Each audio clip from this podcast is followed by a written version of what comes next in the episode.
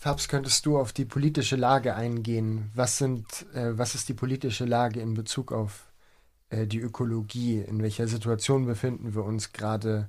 Wir haben ja die ökologische Krise auch schon jetzt äh, mehrmals angesprochen in den vorherigen Folgen ähm, als Teil der gesamten Krise. Ähm, was sind da die genaueren Analysen hinter den ökologischen Problemen, die wir hier gerade sehen?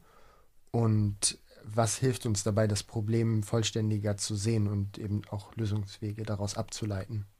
Ja, äh, voll, da kann ich kurz drauf eingehen. Ähm, letztendlich ist es ja so, dass wir in einer Zeit der globalen Krisen leben. Ähm, also es wird immer viel von der Klimakrise gesprochen.